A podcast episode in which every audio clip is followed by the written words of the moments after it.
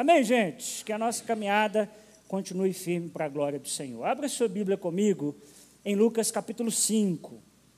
Semana passada nós terminamos a nossa série sobre o livro do Jonas e nós hoje vamos ter essa mensagem intitulada Quando Jesus nos encontra. Lembrando que se você quiser ouvir alguma mensagem que já passou, você encontra no nosso Spotify. Muita gente ainda não sabe. Nós estamos no Spotify, viu? Você pode ir ouvindo durante o trabalho. Ah, só você colocar lá no Spotify IBC Palmeiras, e você vai encontrar lá a nossa igreja, bem como também no YouTube. Irmãos, hoje de manhã tivemos um tempo aqui, olha, especial demais. Quem veio? Que bom que você veio e voltou à noite, hein? Louvado seja o Senhor pela sua vida. Quero agradecer a Deus pela vida da Fê, do G, que tem feito um trabalho muito especial com as nossas famílias. Que Deus continue abençoando vocês e a equipe. E eu tenho certeza que é só o começo de muita coisa boa que nós temos vivido. Abra aí comigo Lucas capítulo 5, a partir do versículo 1. Os irmãos encontraram? Amém? Amém. Se você é, puder, dá uma olhadinha do seu lado aí, vê se tem alguém sem Bíblia e compartilhe com ele a palavra do Senhor. Certo dia, Jesus estava perto do lago de Genezaré e uma multidão o comprimia de todos os lados para ouvir a palavra de Deus. Viu à beira do lago dois barcos deixados ali pelos pescadores que estavam lavando as suas redes. Entrou num dos barcos, o que pertencia a Simão, e pediu-lhe que o afastasse um pouco da praia. Então sentou-se do barco e ensinava o povo. Tendo acabado de falar, disse a Simão: Vá para onde as águas são mais fundas. E a todos ele disse: Lancem as redes para a pesca. Simão respondeu: Mestre, nós esforçamos-nos a noite inteira e nós não pegamos nada. Mas porque és tu que estás dizendo isso, eu vou lançar as redes. Quando o fizeram, pegaram tal quantidade de peixes que as redes começaram a rasgar-se. Então fizeram sinais a seus companheiros no outro barco para que viessem ajudá-lo. E eles vieram e encheram ambos os barcos a ponto de quase começarem a afundar. Quando Simão Pedro viu isso, prostrou-se aos pés de Jesus e disse: Afasta-se de mim, Senhor, porque eu sou um homem pecador. Pois ele e todos os seus companheiros estavam perplexos com a pesca que haviam feito como também Tiago e João, os filhos de Zebedeu, sócios de Simão.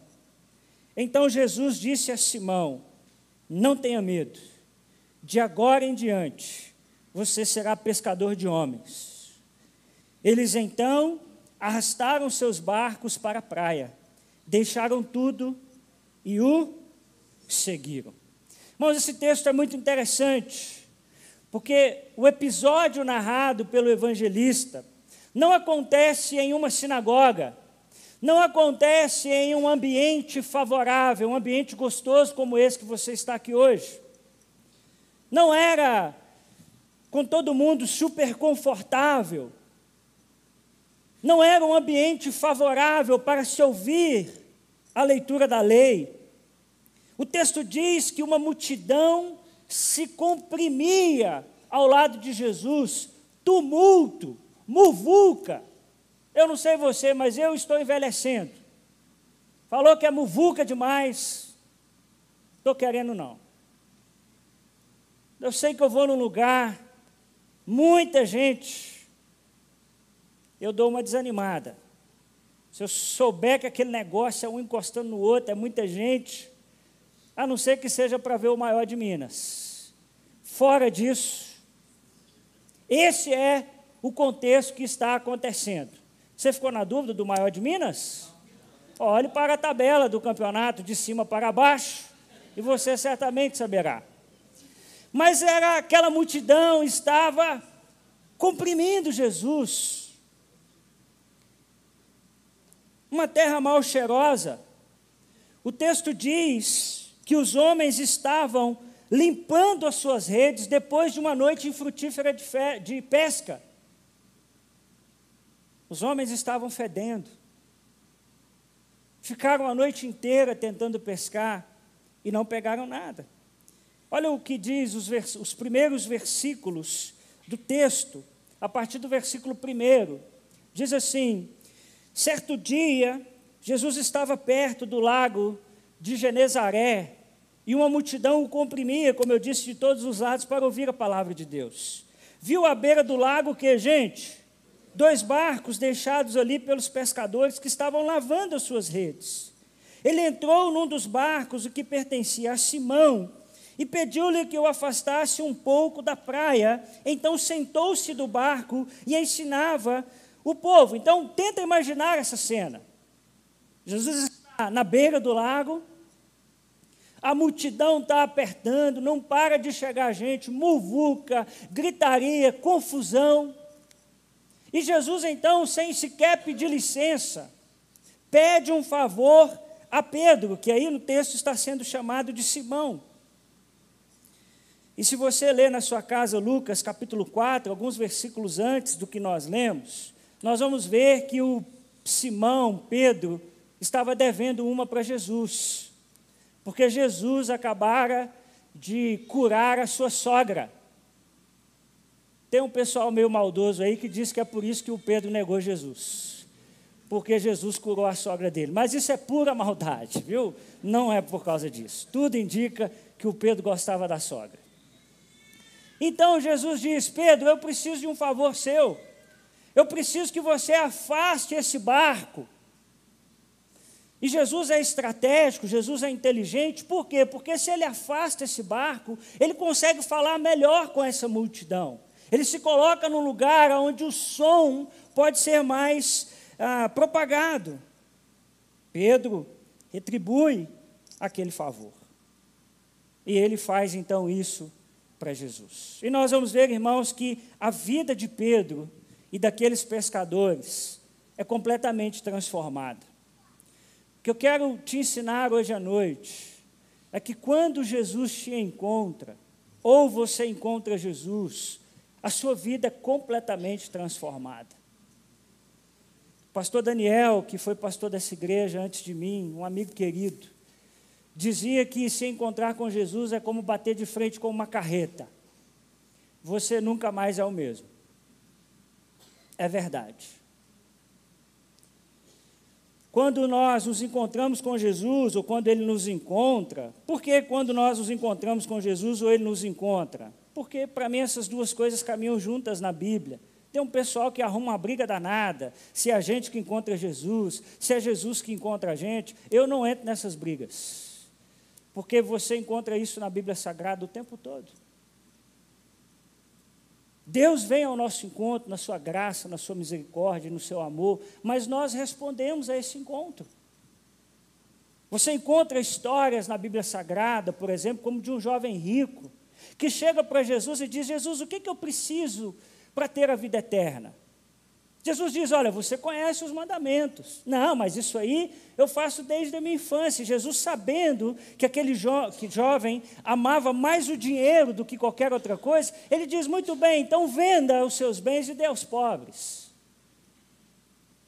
É lógico que ele já estava cumprindo, descumprindo o primeiro mandamento. Ele tem um outro Deus diante de si. É o dinheiro. E o texto diz que ele se retirou triste na cara do gol, podendo ter a vida eterna. Ele diz: Não quero. Então essas coisas caminham juntas, é Jesus que nos encontra e somos nós que encontramos Jesus, e a fé cristã é uma fé de encontros, onde nós nos encontramos com Deus, com nosso Pai em Cristo Jesus, e nos encontramos uns com os outros.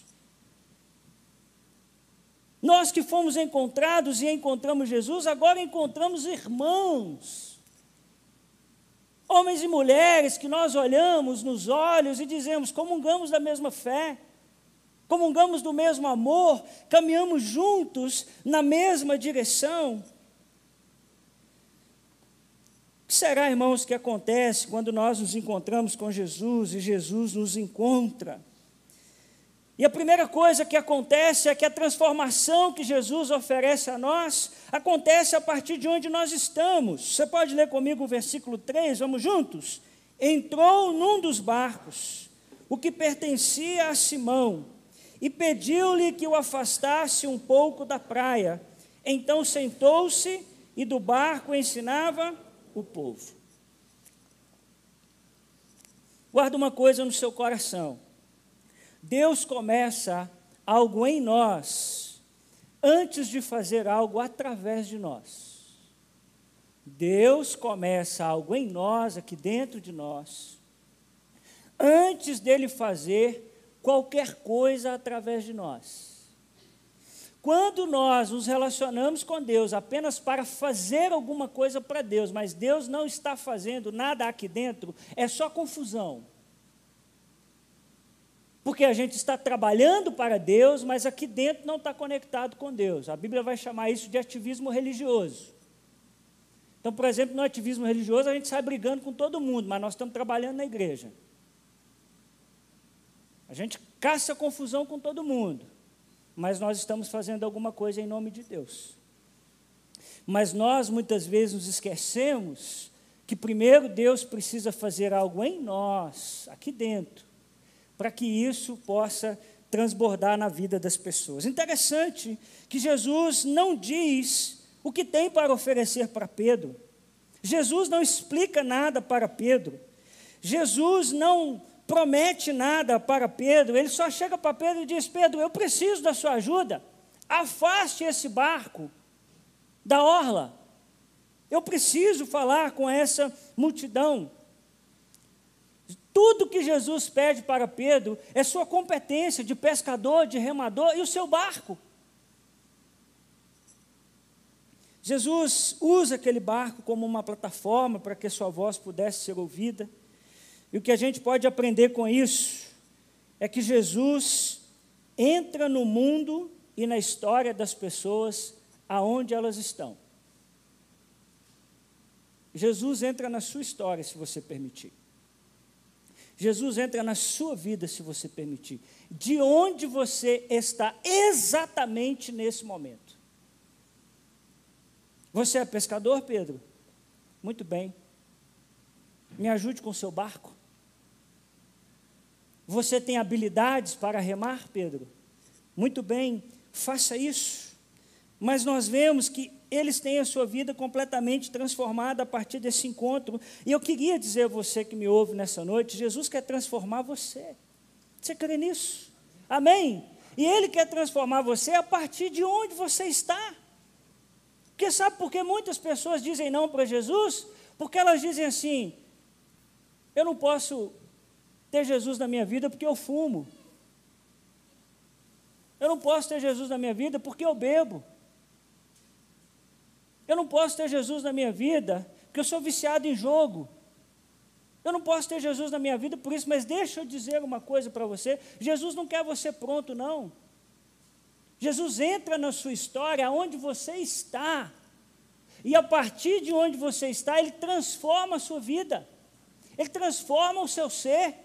Ele ajuda você a se livrar dos seus vícios. Ele sustenta você para que você não dependa de nenhuma outra coisa a não ser Ele. Jesus não pede a Pedro absolutamente nada que ele não tenha. O que é que você tem, Pedro? Muito bem, eu entro na sua história, eu entro na sua vida e eu transformo você. Então você que me ouve nessa noite, você não precisa apresentar desculpas para Jesus. Você que é crente e me ouve, Deus quer usar você a partir de onde você está, crente. Deus não vai pedir a você algo que você não tenha. Sabe o que Ele quer usar? O seu carro, a sua casa, os seus bens, aquilo que o Senhor já te deu para que a partir disso Deus possa abençoar pessoas. Então, a transformação acontece a partir de onde nós estamos. Amém, gente? Segundo, quando nós nos encontramos com Jesus e Ele nos encontra, nós cremos que se Jesus ordenou, é o melhor. Tendo acabado o versículo 4 de falar, disse a Simão: Vá para onde as águas são mais fundas e a todos lancem as redes para a pesca. Simão respondeu: Mestre, esforçamos-nos a noite inteira e não pegamos nada, mas porque és tu quem está dizendo isso, eu vou fazer o quê? Lançar as redes. Quem nunca passou pela experiência de dizer para o pai e para a mãe o seguinte: olha, eu vou fazer isso daí, mas eu não concordo muito com isso daí, não. Quem já teve essa audácia? Nossa, que bons filhos, hein? Uau! Sério mesmo? Oi, gente, vamos confessar pecado aqui? Só para eu não ir embora triste? Você nunca deu uma má resposta no seu pai, na sua mãe? Dizendo assim: Eu não vou fazer isso aí, não. Eu acho que isso aí não é para eu fazer, não. Faz assim. Ah, melhorou um pouquinho, mas só a nova geração, né? Os mais antigos dizem assim: Pastor, se olhasse para mim, ai de mim se eu não obedecesse, não é? Era assim mesmo. Bom, eu já tive essa audácia de dizer: olha, eu não concordo, não vou fazer isso.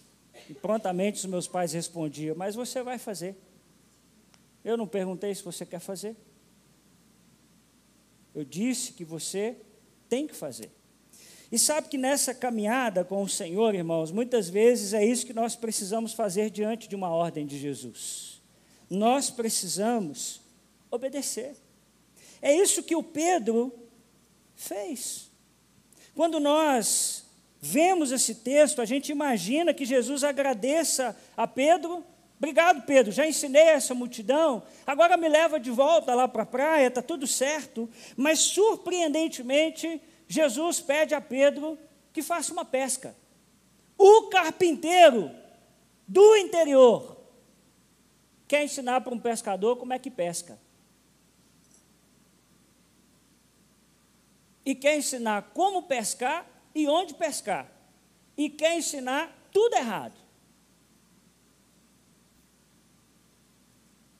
Porque Jesus sugere uma coisa absurda: que eles fossem para mais dentro do lago e lançassem as redes. Pedro e os seus amigos passaram a noite pescando, não tinham pegado nada. Eles trabalharam a noite inteira, porque os peixes do mar da Galileia e de outras águas se alimentam à noite, e durante o dia eles costumam se esconder nas pedras. Quem pesca geralmente não é assim?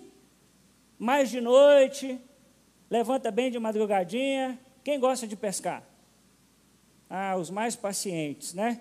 Eu, o pessoal diz assim, rapaz, tem que pescar para ficar tranquilo. Vocês acreditam que pescar me estressa? O bicho vem, come a minhoca e vai embora. E você está ali, mosquito te rodeando e pernilongo te picando. Eu disse, gente, sério, tem gente que relaxa com isso aqui, mas tem.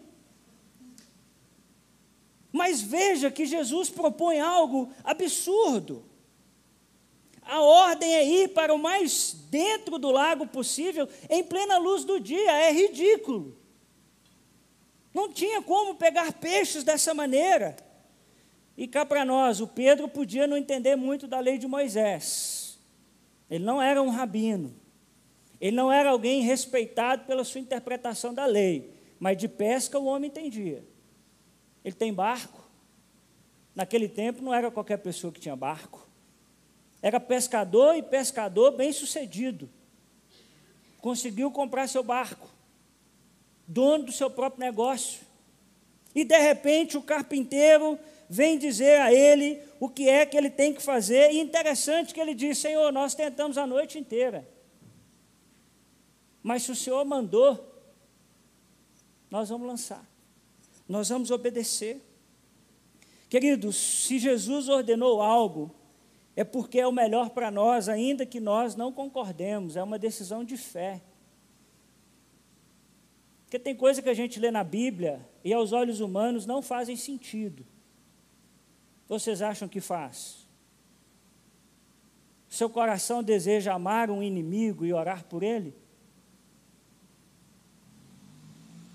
Isso tem algum sentido do ponto de vista humano? Mas se Jesus mandou, nós temos que obedecer.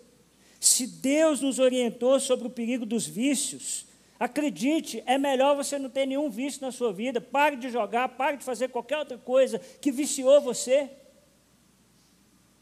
Se Deus disse, é o melhor.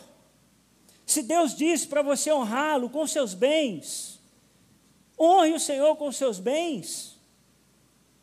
Separe daquilo que Deus tem colocado na sua casa e na sua família e honre o Senhor porque é o melhor para a sua vida. Você pode não concordar, mas é o melhor para a sua vida. Obedecer é sempre melhor. Você pode não achar sentido em orar pelas pessoas que te fizeram mal, mas experimenta fazer isso. Você vai ver como a sua vida vai ser transformada. Experimente obedecer a palavra do Senhor de verdade e você vai ver como a sua vida vai ser transformada. Hoje de manhã nós fomos ministrados sobre a mesa. E a Fê falou uma coisa que ficou no meu coração. Ela disse assim: antigamente, a gente identificava os crentes no restaurante, porque eles abaixavam a cabeça para orar e agradecer o alimento. E eu me lembrei que eu não tenho feito isso. Eu decidi hoje que isso eu vou obedecer, que isso eu vou fazer. Lá em casa eu oro, mas no restaurante dificilmente. Mas, irmão, se a palavra do Senhor está nos orientando, sabe o que a gente tem que fazer? Obedecer. Porque a palavra do Senhor, irmãos, tem um objetivo, guarda isso no seu coração. Dois objetivos. Primeiro, revelar o caráter santo de Deus. A palavra nos revela quem Deus é, o que Deus espera de nós. Mas, segundo, a palavra de Deus nos protege. Então, quando a palavra de Deus, por exemplo, vai falar sobre os vícios, não é que Deus é estraga prazer, não. É que vai ver a vida de alguém que é viciado. É boa. Vai ver alguém que pega todo o seu salário e gasta em jogo. Vai ver se é boa, se prosperou, se a vida andou para frente. Não anda. Por quê? Porque a palavra do Senhor nos protege. Quando Deus diz, não faça, Deus não está estragando o seu prazer, Deus está protegendo você. Porque aquilo usado de maneira inapropriada pode destruir você, pode atrapalhar você. Por isso, aquilo que Jesus nos orienta, nós precisamos obedecer, nós precisamos dizer: sim, Senhor. Então, se Deus diz, vai aqui, vai aqui, meu irmão. Se você ouve uma mensagem, Deus diz para você: conserta isso aqui na sua vida, conserta. Se um irmão diz para você, meu irmão, você está num caminho de morte, muda essa postura. Avalia biblicamente, é isso mesmo? Se é isso mesmo, obedeça a palavra do Senhor, porque o Senhor pode estar te tirando de um caminho que você não vai conseguir voltar. Ah, meu irmão, confie no carpinteiro. Ele entende, ele sabe, ele criou todas as coisas, ele criou você. Ele sabe o que é melhor para você, ainda que você não concorde. Obedeça, porque essa é a vontade de Deus. Amém, gente? Terceiro, nós tomamos consciência de quem somos e de quem Jesus é. Olha aí os versículos 6 a 8. Quando o fizeram, ou seja, ouviram a voz de Jesus, lançaram a rede aonde Jesus pediu, pegaram o que, gente? Tal quantidade de peixe que as redes começaram a rasgar-se. Imagina essa cena. Então fizeram sinais a seus companheiros no outro barco para que viessem ajudá-lo. E eles vieram e encheram ambos os barcos a ponto de quase começarem a afundar. E quando Simão Pedro viu isso, prostrou-se aos pés de Jesus e disse: Afasta-se de mim, Senhor, porque eu sou um homem pecador. O texto diz que quando eles obedeceram a Jesus Cristo, eles pegaram peixes que eles não deram conta. Tiveram que pedir ajuda. E olha que um homem pedir ajuda para pegar um peso de outro homem, primeiro ele tenta, por causa da vergonha social. Aí quando ele viu que ele não dá conta, ele vai pedir ajuda. Ali o negócio está pesadíssimo.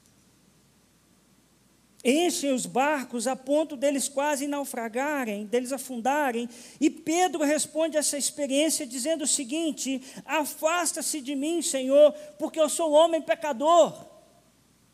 Quando Jesus entra na sua história, quando Jesus entra na sua vida, você toma conta de quem Jesus é.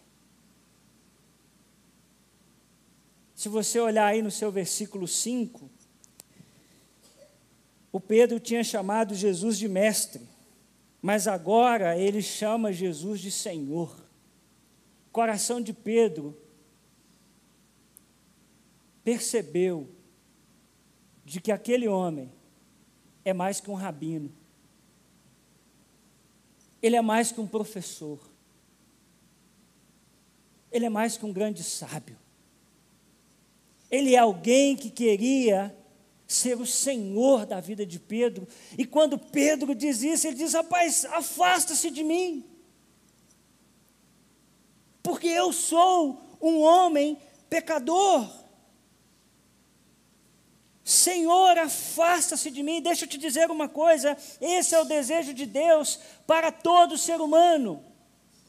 Que as pessoas parem de olhar para Jesus como um mestre e olhe para Jesus como um Senhor. Jesus é mais que um cara legal. Jesus é mais que um grande sábio. Jesus é mais do que um grande homem que fez o bem por onde passou. Jesus quer ser o Senhor de sua vida. Jesus quer que você passe por essa experiência de maravilhamento, de dizer: Senhor, eu não sou digno, eu não mereço, afasta-se de mim. E a beleza do Evangelho é que quanto mais você reconhece isso, mais ele se aproxima de você. Quanto mais você diz, eu sou um pecador miserável, eu não mereço, mais ele estende a sua graça e a sua misericórdia.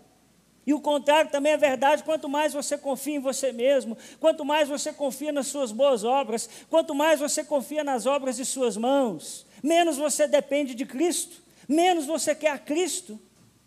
Mas que nessa noite, em nome de Jesus, você entenda: Ele é mais do que um grande professor, Ele é mais do que um grande rabino, Ele quer ser o Senhor da sua vida, o Senhor da sua história. E se você abrir o seu coração para Ele, Ele muda a sua vida por completo, Ele muda o seu caráter, Ele muda a sua história.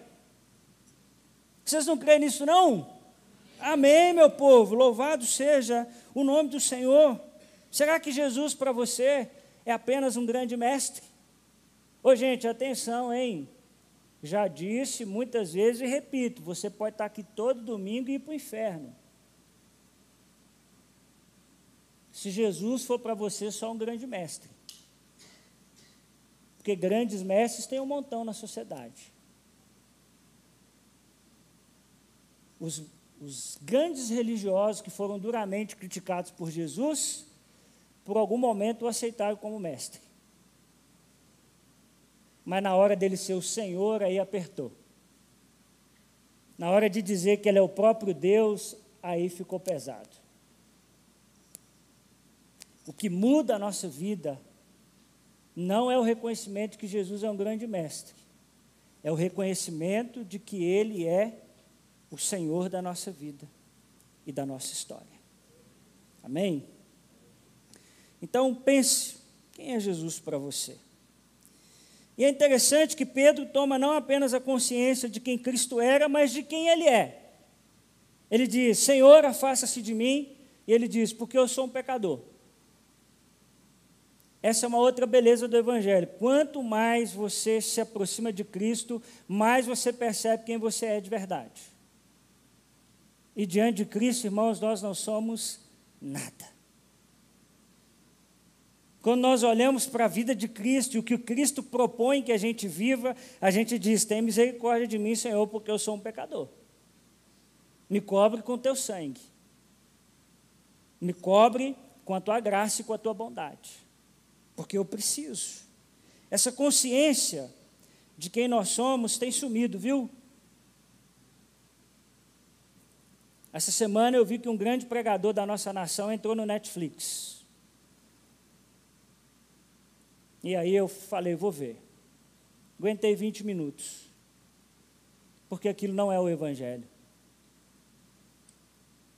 Aquilo não é o Evangelho. O Evangelho é a denúncia de que nós não somos nada. E de que nós precisamos de Cristo. Esse negocinho de que você é o centro do universo, você pula fora disso.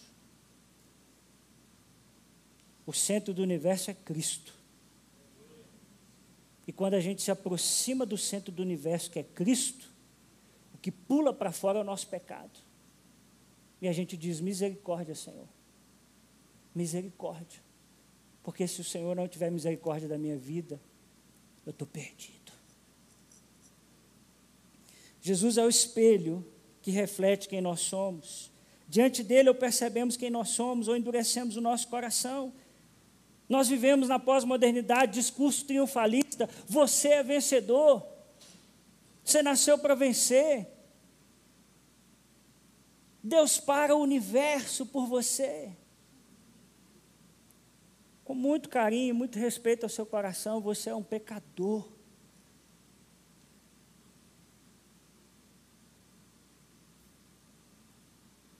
Pecadores dizem: Senhor, tem misericórdia de mim. Tem misericórdia de mim, porque eu não mereço. A tua graça e o teu amor me cobre com o teu sangue. Isaías, no capítulo 6, versículo 1, diz: Ai de mim, porque eu estou perdido. Por isso é tão importante que você leia a sua Bíblia e ore todo dia, porque é na leitura da palavra de Deus e na oração que nós percebemos quem Cristo é e quem nós somos. Ô, irmãos, nós estamos abandonando a palavra do Senhor e a oração. E aí nós temos uma visão errada de quem Cristo é e de quem nós somos. Aí qualquer um que aparece diz: Você é o centro do universo. A gente diz: Eu sou mesmo.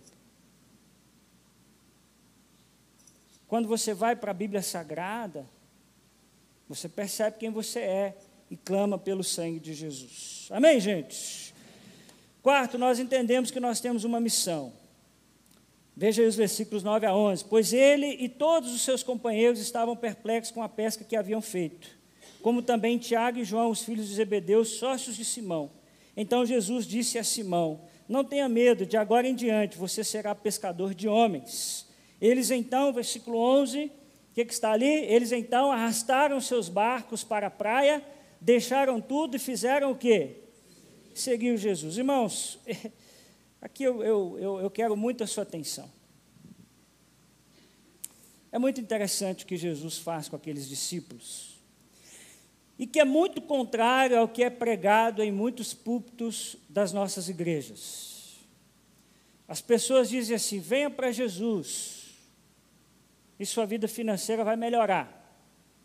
Seu negócio está falindo, vem para Jesus, que Jesus vai te dar mais, muito mais. Interessante que o que Jesus faz com Pedro, e alguns que ele vai chamar depois, é completamente o contrário. Porque imagina Talvez se a nossa cabeça fosse a de Pedro, e Jesus dissesse para nós assim: siga-me, o que, é que você pensaria? Eu diria: fiquei rico. O homem é bom de pescaria. É lógico que eu vou, ué. Eu vou e onde é que ele mandar eu jogar a rede, eu jogo. Achei a mina de dinheiro. É o Rabino Jesus.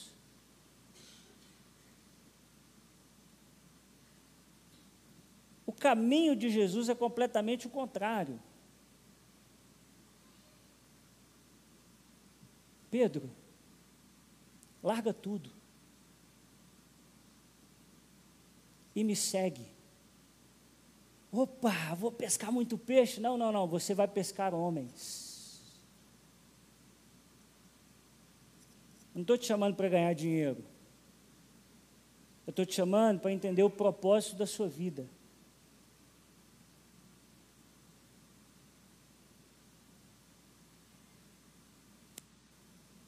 Estou te chamando é para você abrir mão das riquezas e se entregar numa missão. Você pesca peixe que vai morrer.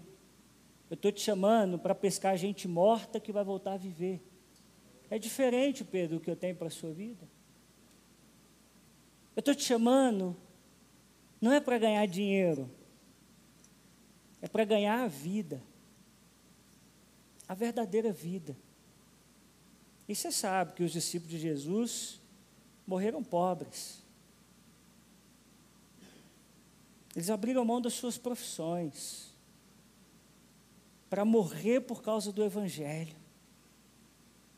Então não acredite nesse falso Evangelho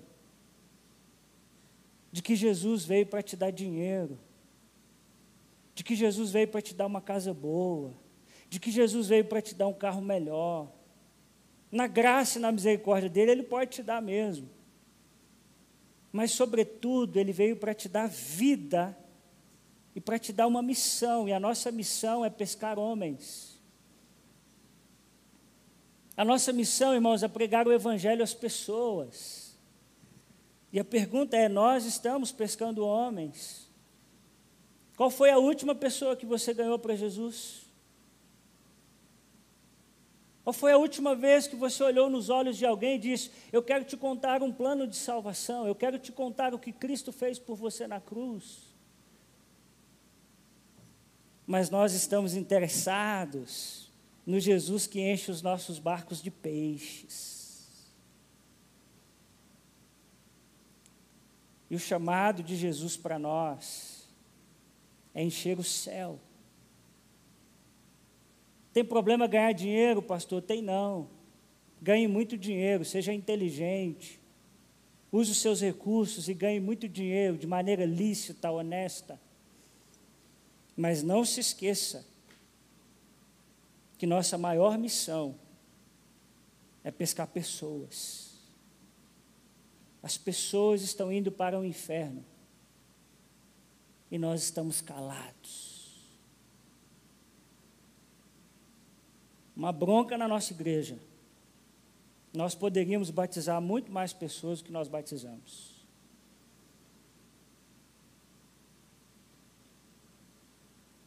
Mas nós chamamos os nossos vizinhos, nós compartilhamos a mensagem do Senhor, ou nós estamos preocupados em encher os nossos barcos de peixes. Por isso, nós vamos terminar cantando nessa noite que nós temos um chamado. Se nós temos um chamado, nós não vamos nos calar. E o nosso chamado é proclamar a palavra do Senhor. Você crê nisso? Por favor, entenda que Jesus pode transformar a sua vida no lugar onde você está. Gente, eu vou passar um pouquinho do horário, tenha um pouquinho de paciência. Me ouça, por favor. Nesse lugar que você está, não sei como está a sua família. Não sei como está a sua vida profissional. Mas Jesus, nessa noite, pode entrar na sua história e mudar a sua vida. Não estou te prometendo dinheiro, não estou prometendo que seus negócios vão melhorar. Isso aí você vai ter que dar seus pulos, vai ter que correr atrás, vai ter que pedir ajuda. Agora eu sei de uma coisa: o que Cristo pode fazer dentro do seu coração, não tem dinheiro que pague e Ele não cobra nada para que você possa encontrá-lo nessa noite. Segundo, que você não tenha obedecido das ordens de Jesus. O que é que Jesus tem pedido a você? E você tem endurecido seu coração. E terceiro, foque na missão de pregar o Evangelho. Ô irmãos, nós temos que orar mais por isso. Esse é um dos desafios que eu quero para a nossa igreja para o ano que vem. Nós precisamos ser uma igreja que busque as pessoas, que fale do Evangelho às pessoas, que evangelize as pessoas. Eu não estou falando para a gente fazer culto na praça, não. Estou falando da gente olhar nos olhos do nosso vizinho e dizer: Eu tenho uma palavra de esperança para você. De chegar para as pessoas do nosso trabalho e dizer: Eu tenho uma palavra para dizer para vocês. Por isso, queria te convidar a ficar de pé no seu lugar e a fazer dessa canção uma oração. Nós já estamos caminhando para o final, depois eu queria voltar para que nós orássemos juntos. Mas que você dissesse isso ao Senhor: Eu tenho um chamado e eu jamais vou me calar. Eu tenho um chamado, o Evangelho anunciar. Eu fui escolhido no ventre da minha mãe. E eu sei que Deus não abre mão de mim. Deus não abre mão do chamado que Ele tem para a nossa vida. Amém? Cante isso com toda alegria, com todo vigor do seu coração, em nome de Jesus.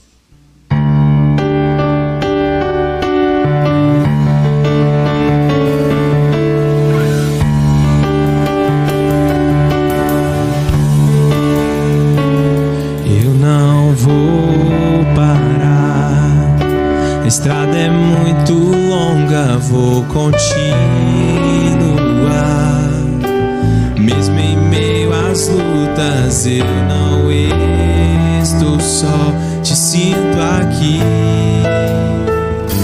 A vida é mesmo assim. São tantas aflições que eu